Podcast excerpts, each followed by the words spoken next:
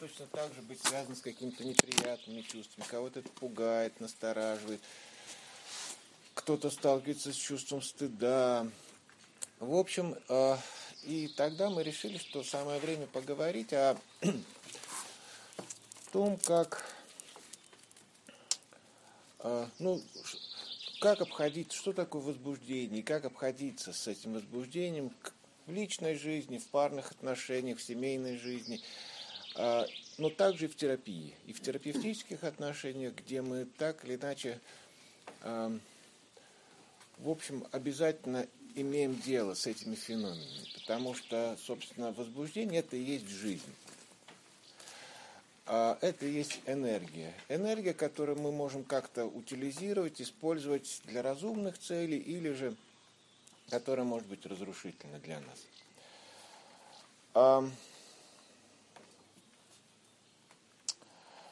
А,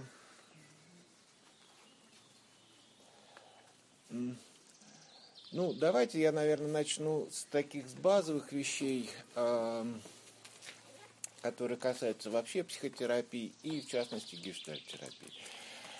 Эм, чуть-чуть скажу вообще концепцию. Ну, собственно, психотерапия появилась, выросла из медицины, ну, вы прекрасно знаете Фрейда, который был даже не психиатром, а неврологом.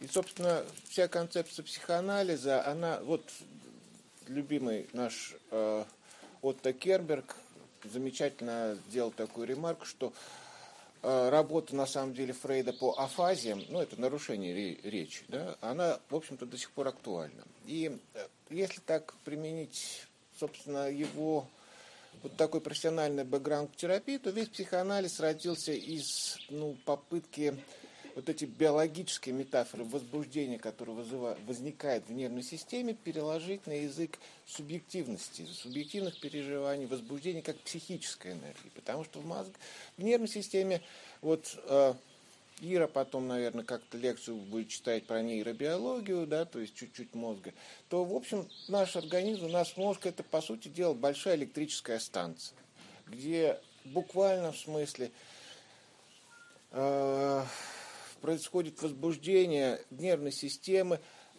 которая имеет ну, физическое напряжение. Это вот точно так же измеряется в микровольтах, амперах и так далее. То есть, по сути дела, биологически мы с вами такой вот а, механизм переработки энергии.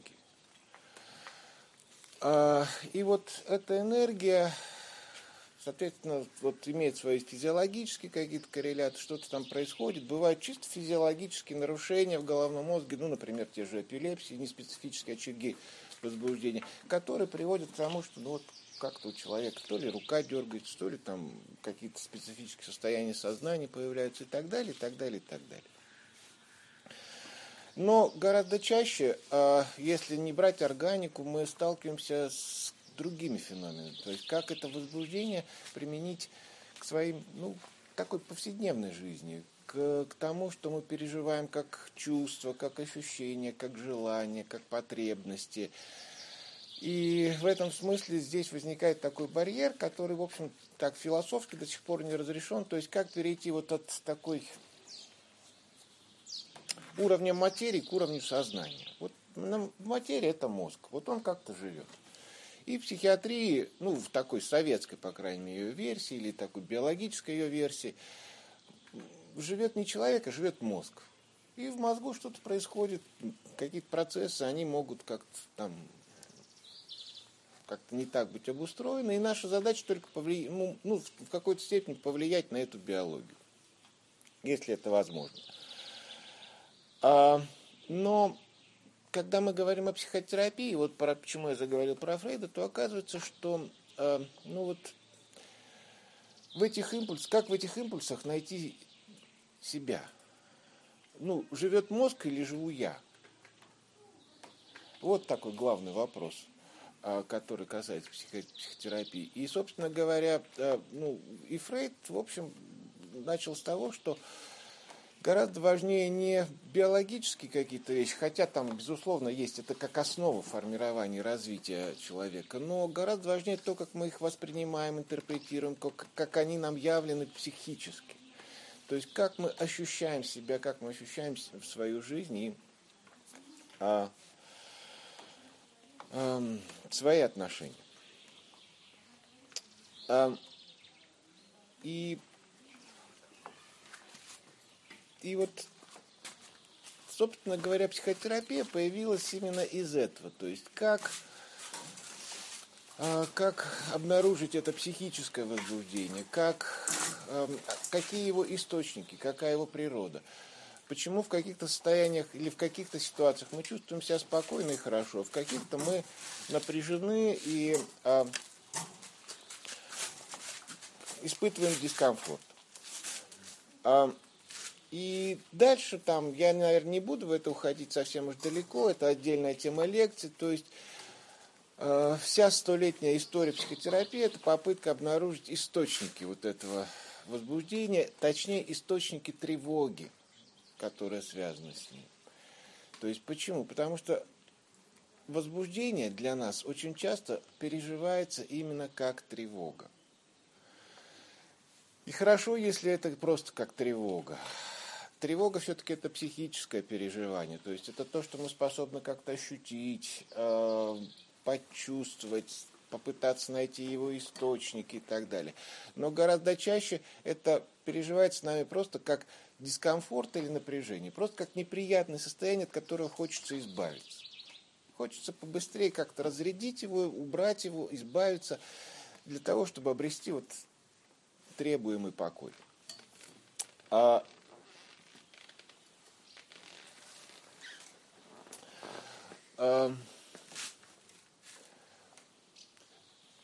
И если теперь вернуться к гештальт-терапии, то вообще-то э, возбуждение – это основа гештальт-терапии, потому что главная книга, с которой, основная книга, с которой начинается э, гештальт-терапия, называется дословно следующим образом. Введение в гештальт-терапию, возбуждение и рост в человеческом двоеточие. Возбуждение и рост в человеческой личности. Это то, с чего начинал Фрейд.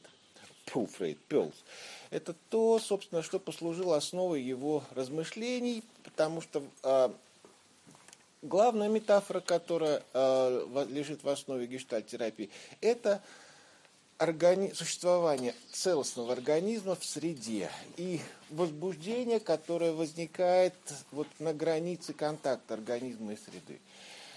Э, собственно говоря, и когда я пытался готовиться к этой лекции, я пытался вспомнить, как я осваивал вот эту идею. И, в общем, оказалось, что довольно тяжело. Почему? Потому что меня это слово пугало.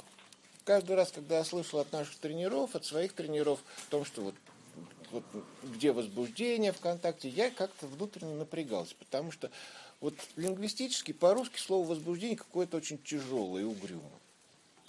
То есть это что-то такое неприятное, это либо такое сексуальное возбуждение, которое такое очень, ну тоже брутально чувствуется, ощущается. Либо же психотическое, то есть которое надо вот контролировать, то есть возбуждение без границ, без а, контакта с реальностью, которое скорее воспринимается как ну, либо безумие, либо как насилие. А, ну вот в английском оригинале ну, по-английски, как, собственно, Пес писал немножко о другом. Он писал, вот по-английски слово excitement. Вот если кто-то знает английский, то по-английски это ну, гораздо ближе к тому, что мы, наверное, могли бы передать слово волнение, аппетит, предвкушение. Там нет, ну, потому что вот идея такого прям чего-то очень сильных, интенсивных эмоций, она там немножко по-другому передается. И э, вот когда мы говорим о возбуждении, то здесь скорее как вот это слово, в котором есть игривость, да, то есть по-английски можно сказать it's so exciting, это так, ну, если перевести, это так возбуждает, по-русски получится довольно странно, да, то есть, а по-английски это так, ну, как это сказать, это как, а? Оживляет. Ну да, это это, это, ну, это можно сказать ребенку, это можно сказать ну, о любой ситуации, которая действительно заставляет вам радость, удовольствие, с которой вам приятно находиться. То есть это что-то приятное. Вот. И, собственно говоря, когда мы говорим вот о возбуждении, то все-таки тут задача найти э, найти радость. Найти радость, а не а, вот это вот тяжелое состояние, в котором мы просто что-то предпринимаем, что-то делаем, а, просто чтобы избавиться от какого-то внутреннего напряжения. Возбуждение в этом смысле это некий источник жизни, источник радости, удовольствия, источник свободы и ну, наполненности. Наполненностью а, ну, как бы, вот этим живым обменом, на полностью этим метабо... ну, умное слово метаболизм, обмен с окружающей средой. Обмен в первую очередь нас интересует, конечно же, в отношениях. Почему? Потому что возбуждение в гештальтерапии это всегда функция контакта. Вот когда мы вот э, то есть полный, насыщенный э, контакт, который так или иначе ведет к удовлетворению потребностей, это и есть вот способ реализовать это возбуждение. Это то, что доставляет удовольствие и радость. А любое прерывание этого контакта, это и есть, ну, собственно, область психопатологии. Мы говорим о том, что, ну, собственно, здоровье – это способ размещать и э, как-то находить подходящие, разумные удовлетворяющие вас и вашего, ваших партнеров формы для обнаружения этого возбуждения. А,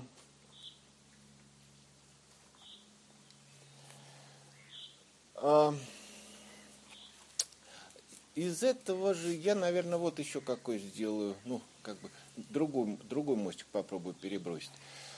А, скука, опустошенность, отсутствие интереса, отсутствие увлеченности. А, ну и крайний вариант – это депрессия. Вот что общего между этими понятиями? То есть, и пытаясь вот обнаружить для себя какой-то, ну, какой-то, ну, какие-то рамки, в которых мы могли бы обсуждать эту тему, я как попытался обнаружить вот эти два полюса. С одной стороны, какое-то неконтролируемое возбуждение, которое переживается как аффект, где мы теряем вообще всякую связь с, ну, с собственной личностью, там, не знаю, с контакт с реальностью. В другой это полное как бы опустошение, где, в общем, нет желания, нет интереса, нет, ну, в крайних вариантах это даже отсутствие какого-либо желания утром вставать с кровати если уж мы говорим про клиническую депрессию. И вот, казалось бы, ну нет энергии, так и хорошо, спокойно, спокойно. Но отсутствие энергии точно так же переживается нами, как, ну, как что-то, э, что-то тяжелое, как, как, как, как какое-то неблагополучие. Почему? Потому что все-таки а, а, все-таки желание, которое является источником возбуждения, это и есть, а, собственно, возможность чувствовать жизнь, переживать ее. И вот проблема в том, как двигаться между вот этими двумя полюсами. Между полюсом покоя, да, равновесия, где хорошо, легко, где я спокойно, ну, удовлетворен, а, где ничего меня не волнует и не затрагивает, и полюсом возбуждения, где а, ну, вот эти аффекты могут быть настолько сильными, что они скорее ну, как будто разрушают меня изнутри. Вот. А попробую справиться немножко с волнением, и поскольку я написал лекцию мелким шрифтом, а тут нельзя сделать крупнее, мне придется одеть очки. И вот очки у меня без одной дужки. Я их сломал прямо перед интенсивом, поэтому я буду справляться со стыдом.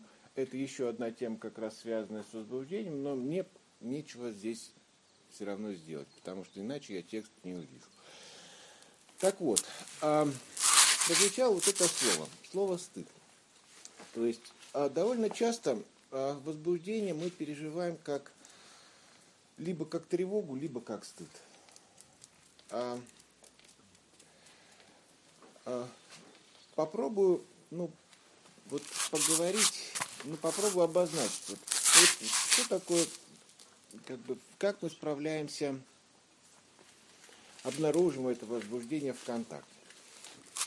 Ну, с одной стороны, первая ситуация, первая возможная, э, когда у меня есть много энергии, когда я почувствую все желание, стремление быть рядом с другим, стремление к другому. Но мое движение, моя направленность моего, интенциональность мы сейчас говорим, вот эта интенциональность, такое философское слово, но тем не менее в нашем случае это означает некое направление течения энергии к другому. Вот мне нужен другой. Я стремлюсь каким-то образом к нему приблизиться. Вот как мы с вами в группах пытаемся, ну, как будто найти другого, приблизиться в своих переживаниях друг к другу. Но очень часто вот это стремление к другому оказывается чем-то остановленным. Остановленным в первую очередь тем, что, ну, например, а, а, ну, другой то ли в силу опыта, то ли ну, в силу различий нашего опыта, то ли в силу каких-то собственных, э, не знаю, э, собственных каких-то переживаний, не в состоянии меня встретить, не в состоянии мне сейчас ответить. Я, ну, как, условно говоря, как ребенок. Бежит, мама, мама, смотри, как это прекрасно, а мама в это время занята, не знаю, вот Сейчас вот видел, там Ира с бабочкой стояла, ребенок показывал бабочку, и Ира, там объясняла. И вот, условно говоря, ребенок бежит, показывает, смотри, смотри, какую я бабочку нашел. И в этот момент, то есть у него очень много возбуждения. Он хочет поделиться своим интересом, он движется навстречу, он открыт. Он хочет, чтобы его переживания были как-то разделены. И в этот момент может что-то произойти. А что может произойти? А обычно происходит следующее. А у мамы какие-то свои процессы. Маме вообще не до ребенка. Мама вообще думает о том, что, там, не знаю, она живет одна, то есть у нее там сложности на работе, сегодня там какой-то трудный разговор с начальником. В общем, все, что может быть, все, что угодно. И у мамы какой-то свой процесс, в котором она не в состоянии услышать, увидеть, отозваться. Отозваться на вот это движение ребенка навстречу к ней, вот на некоторую его открытость этому а, опыту. И, а, ну, как она может отреагировать? Отстань, некогда. И тогда вот это движение к другому останавливается, ну, то, что переживается как, как отсутствие интереса, как отвержение, как... А, ну как, подскажите, какие еще слова? Я, я, не, я, не, я, не, я какой-то неправильный. Я какой-то неправильный, я со мной что-то не, не так, да. Что, да, как какой-то провал. И получается, что э, э, вот, вот это движение навстречу остановлено на самом пике, на самом пике возбуждения. Вот, я рвусь к другому, и в этот момент ну, это может быть там словами, а может быть просто такой пустой взгляд сквозь тебя. И я понимаю, что я в этом не уместен. Я в этом не уместен, что что-то не так со мной, в целом, с моими желаниями. И это переживается как очень сильное, интенсивное чувство стыда. А поэтому стыд это всегда такой очень горячий вот, переживание, в нем очень много энергии, потому что как раз ну, это остановка в момент, в момент вот этого наибольшего возбуждения, открытости другому. И вот стыд, ну, традиционно в гештальтерапии мы обозначаем как, а, как возбуждение в отсутствии а, вот, поддержки поддержки из окружающей среды. Как будто у меня есть это возбуждение, но оно никак не поддержано в социальном ну, в контакте. И это тогда переживается как специфическое чувство стыда. Как это имеет отношение к тому, что происходит у нас? Вот сейчас точно так же то, что мы видим, происходит в группах. Вот мы как будто начинаем двигаться навстречу, но в разных ритмах. Кто-то уже больше готов открываться, рассказывать какие-то истории, у кого-то больше опыт гештальтерапии, а, вообще в терапевтическом сообществе, и больше это ощущение доверия, безопасности, которое возникает в этом сообществе, и, соответственно, больше возможности говорить про себя. А, а кто-то только начинает, только это первый интенсив, кто-то оказался здесь в первый раз, и для обычной жизни, конечно, такие истории, такие рассказы выглядят часто пугающими, потому что в обычной жизни ну, люди боятся сильных эмоций. Ну, первая обычная реакция в быту, это если кто-то плачет, это перестань немедленно. Мамаш, успокойте ребенка, у нас вот он нас беспокоит, его слезы заведение. нас... А? У нас приличное заведение. Да, у нас приличное заведение, то есть он, он вот слезы ребенка нас всех беспокоит, то есть они как будто их надо побыстрее засунуть обратно. И это обычная привычная реакция бытовая, то есть побыстрее засунуть вот все эти неприятные тяжелые переживания назад. Функция психотерапии это наоборот. Развернуть. Достать эти переживания, дать им возможность быть прожитыми в контакте, потому что именно это мы видим целительным. Почему? Потому что тяжесть этих переживаний, тяжесть этих эмоций связана именно с тем, что в какой-то момент, в какой-то момент жизни, в какой-то период они были остановлены они оказались э, ну, как будто свернутыми, засу, ну, как будто запиханными туда-назад, и ребенок там, ну или взрослый, как-то с ними справился, нашел форму, как в себя их инкапсулировать, интегрировать как-то вот, но при этом они остались, ну как сказать, э, ну грубое слово, наверное, каким-то, может быть, патологическим ядром, травмой, то есть, в общем, это то, что продолжает во мне жить. А раз продолжает жить, я не способен от этого освободиться, то это как-то меня все равно будет беспокоить. Это будет сильно ограничивать вот мои возможности для построения уже свободных и здоровых отношений. А, а, и тогда задача вот быть в этом смысле аккуратным, внимательными друг к другу, в том, что ну, кто-то раска- может уже делиться, хочет рассказать, поделиться своими историями, а кого-то это настораживает, пугает. А, и в этом смысле а, важно найти, чтобы хотя бы одного человека, который тебя может услышать. Это я обращаюсь к тем, кто уже готов что-то про себя рассказывать. Самое страшное – это остаться в своих переживаниях одному и неуслышанным. Вот надо, чтобы был хотя бы один человек, который может тебя в этом услышать и поддержать. Лучше, если больше, но найдите хотя бы одного. То есть это может быть кто-то в группе, это может быть, э, не знаю, ваш терапевт, это, в общем, кто угодно. Но постарайтесь не прибегать вот к этим привычным способам, прятаться, засовывать обратно то, что ну, не нашло поддержки. А постарайтесь найти хотя бы одного человека или заметить все-таки. Заметить, что кто-то вас в этом услышал и поддержал. Не обязательно ну, это могут сделать все. Потому что, опять-таки, еще раз, у всех из нас, у всех у нас разный опыт. А, вот. И это вот первое соображение. А, Второе соображение, о котором хочу поделиться. Так, я вот время тут. тут 15 меня... минут сейчас. Сколько? 15 минут. 15. Вы мне тогда маятните, то я так могу увлечь и сказать. Хорошо рассказывайте. Да. Вот. И второе соображение, которым я бы хотел поделиться. Сейчас, секунду. А, а, это, а, наверное, вот то самое состояние, которое переживается как отсутствие возбуждения. Ну, то есть как скука, безразличие, трудность найти как, ну, какие-то темы, к чему я ни к чему не подключаюсь, я сижу, ну, это может проявляться там в терапии, в супервизии, э, это может проявляться в группе, как будто я не нахожу ну, никакого способа быть подключенным к тем процессам, которые происходят. И вот это тоже очень важное, интересное переживание. Мы тут думали и говорили, потому что То ли это признак зрелости, то ли это признак психологических защит. И вот здесь, ну, я сам для себя не могу понять пока.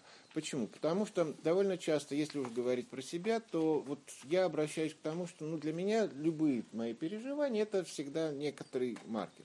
То есть э, я не запрещаю себе скучать, но я точно замечаю, что я это делаю.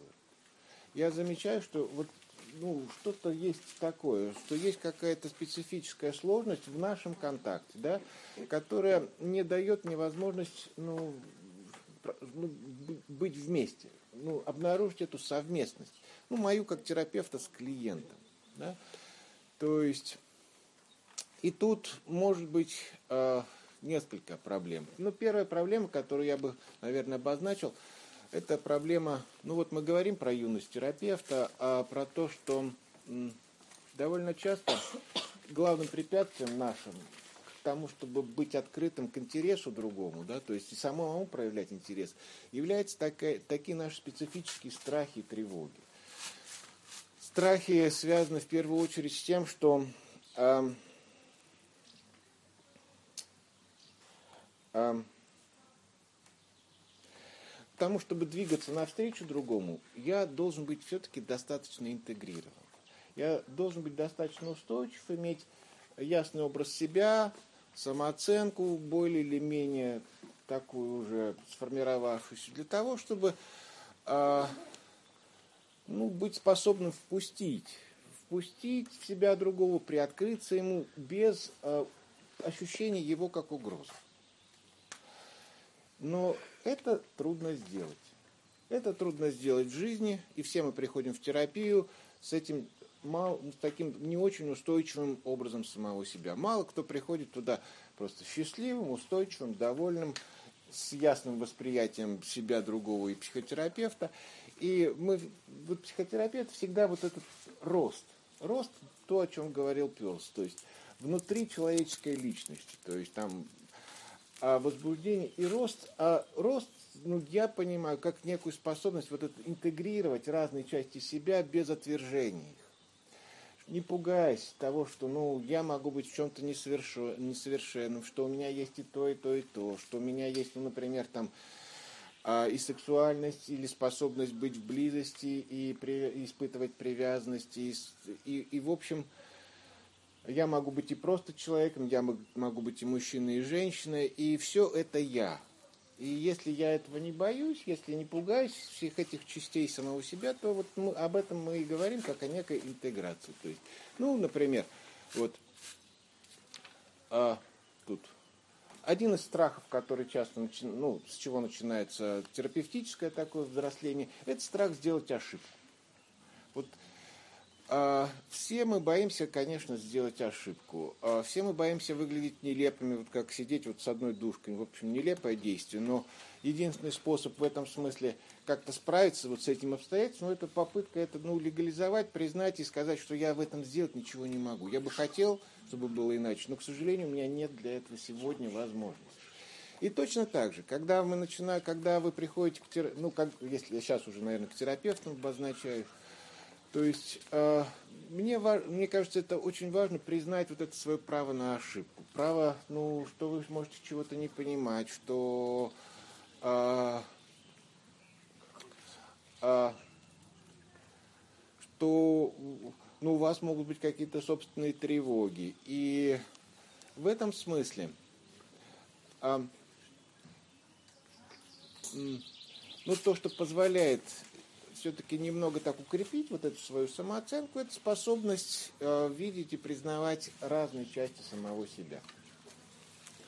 Если этого не происходит, то у нас, ну, вот, вот эта энергия, вот эта энергия возбуждения, интереса к жизни, к другому, оказывается связанной внутри.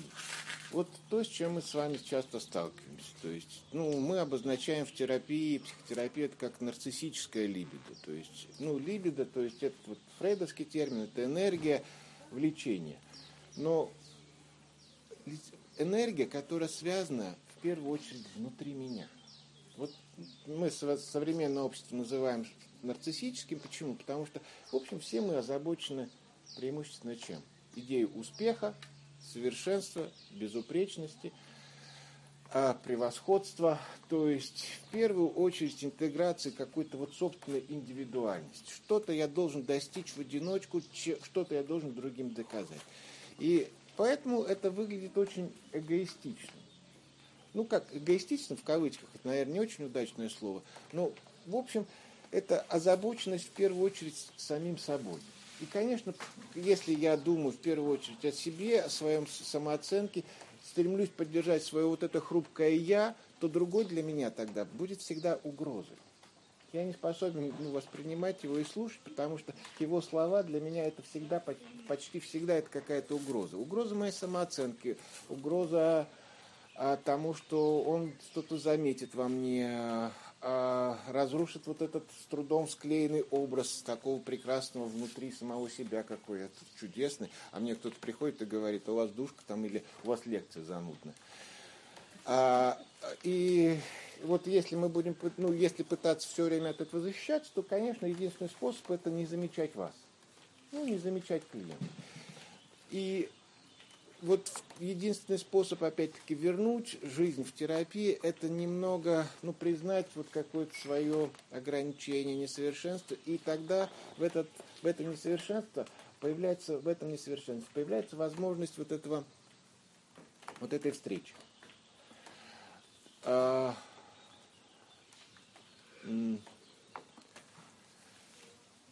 а, и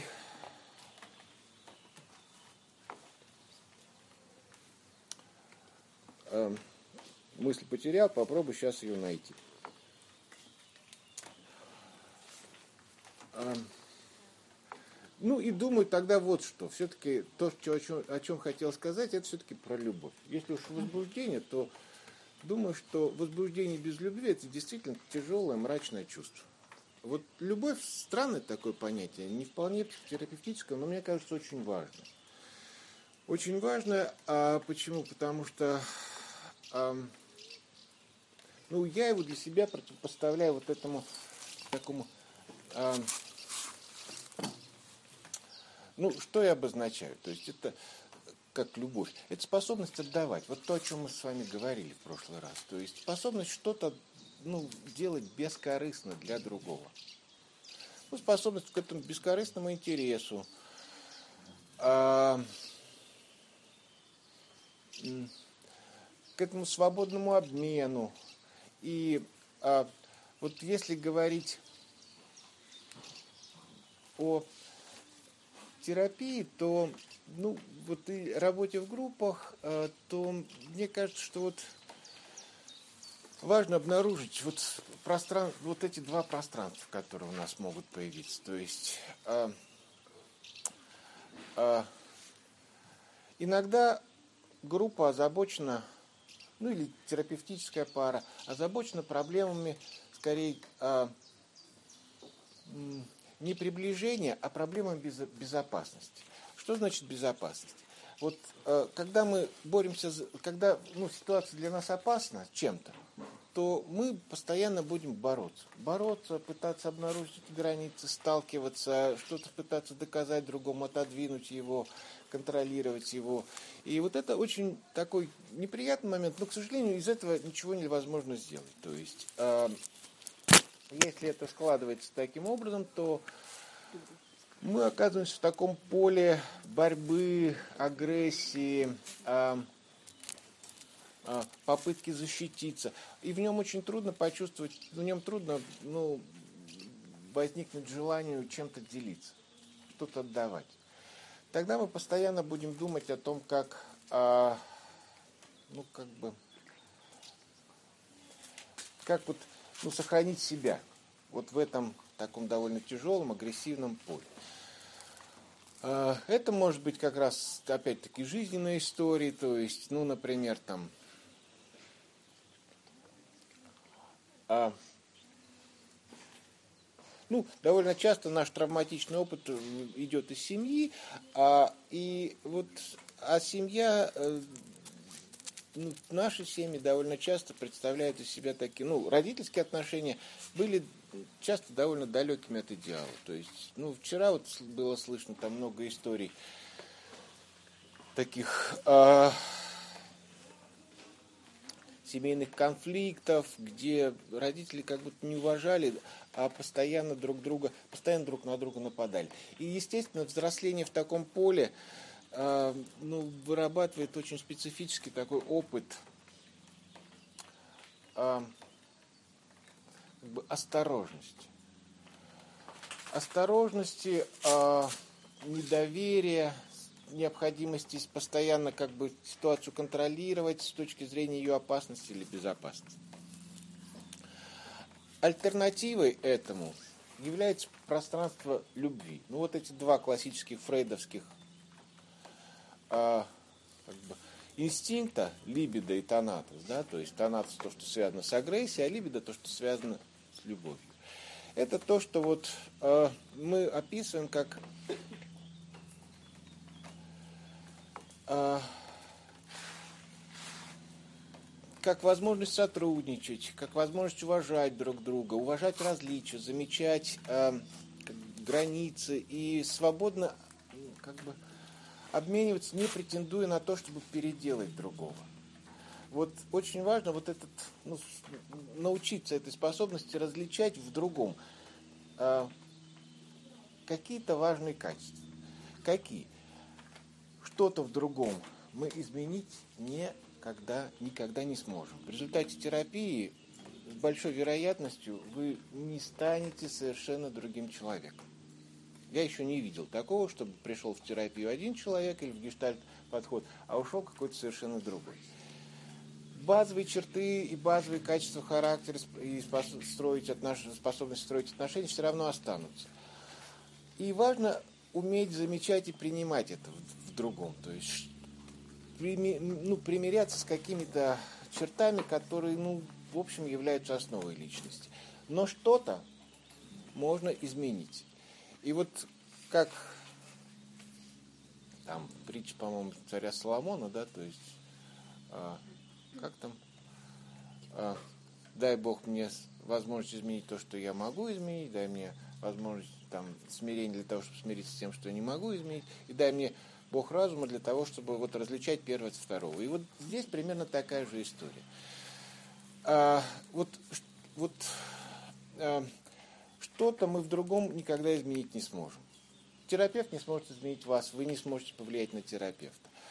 А что-то, тем не менее, вы в состоянии каким-то образом подстроить, изменить. Это очень, на мой взгляд, нарциссическая позиция. Вот я такой, принимайте таким, каким меня, таким, меня таким, каким я есть.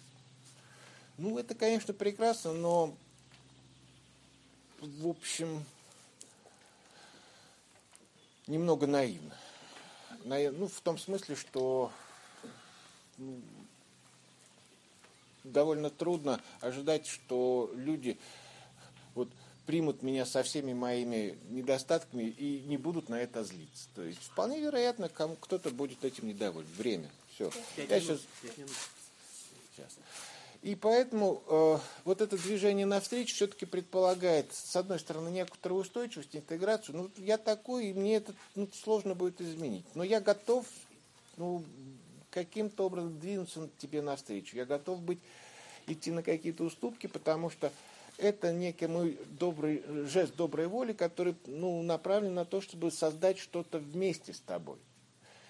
И вот это и есть, наверное, та самая цель, когда вот то, что Таня говорила о возможности встречи в терапии, когда все-таки мы остаемся сами собой, но встречаемся в том, что мы можем сделать вместе, оставаясь при этом отдельными, самостоятельными, интегрированными людьми. И вот, наверное, вот если уж говорить про... Так я далеко ушел от темы-то возбуждения, похоже, да? Или так это и остался? Остался. Остался? А, вот возбуждение как раз в этот момент возникает. Почему? Потому что если уж мы говорили еще про то, где, куда исчезает возбуждение в долгосрочных отношениях в паре, то ну, я тоже верю вслед за Кербергом, что, в общем, отношения в паре, отношения в семье, в долгосрочной и в терапии в том числе развиваются. Развиваются, и в этом смысле там всегда есть возможность для какой-то новизны. И вот, собственно, то, что дает интерес, а, то, что рождает возбуждение, это встреча с этой новизной. В, казалось бы, уже знакомых отношениях. И вот как быть открытой этой новизне, как избавиться вот от этой э, потребности делать мир понятным, предсказуемым, по возможности неизменным – к чему мы стремимся. Почему? Потому что понятно предсказуемый мир дает всегда много ощущения контроля и спокойствия. А как только мы рискуем двинуться навстречу, стать открытым, то вот эта предсказуемость исчезает, и в этот момент появляется много тревоги, много неясности. Но и в этот же момент появляется и та самая новизна, которая и дает вот эту энергию интереса, возбуждение, влечение. Вот, наверное, про это. Ну что, немного оставим на вопрос времени.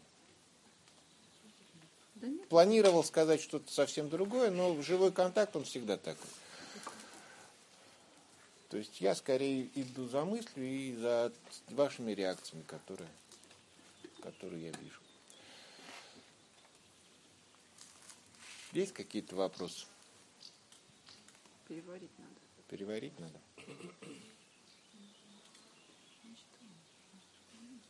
Да, есть.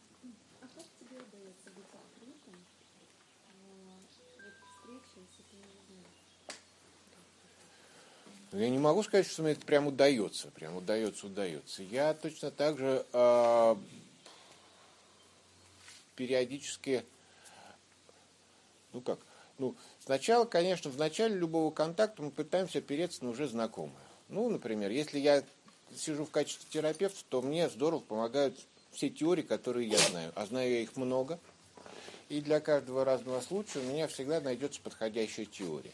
И эта теория э, ну, возвращает мне спокойствие, возможность чувствовать контроль на происходящем. Я понимаю, о, вот это вот такой диагноз, это такой, это такой, это такая структура личности.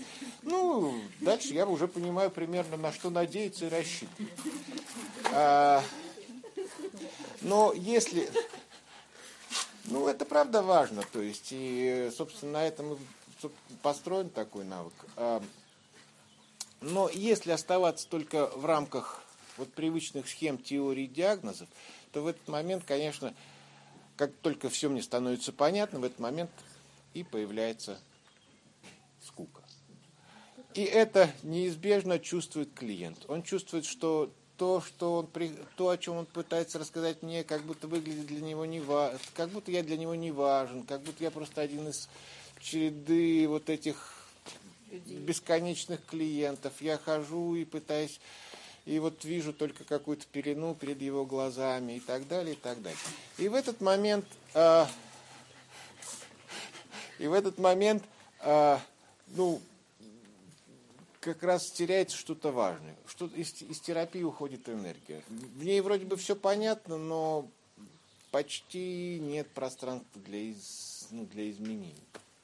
Поэтому я думаю, что важны и теории, но важно и, и важно понимать и уметь возможность опираться на эти теории. Но и точно так же чрезвычайно важна способность опираться на контакт.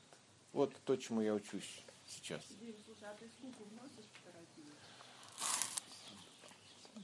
И, вот прям так, чтобы скука, вот сказать, что мне, мне, ну, я очень плохо реагирую. Я как-то видел такие случаи, когда терапевт как прям заявляет, ой, что-то мне скучно. Ну, если бы я был клиентом, я бы тут Рассердился. развернулся бы, да, и ушел. Почему? То есть, ну, у меня нет задачи тебя веселить. Да? А, но вот важно заметить, что куда вот скука, как отсутствие энергии, куда она утекает, что утекает. То есть это, ну, это просто для меня не то, что вот это не про, не про клиента, а скорее про наш контакт с ним. То есть что, что в нем невозможно. То есть куда, куда вот исчезает это возбуждение, интерес, то есть что происходит, почему я чувствую, что время как будто остановилось. И часы идут, и стрелка как будто идет в обратную сторону. Все, Все, вот. Да.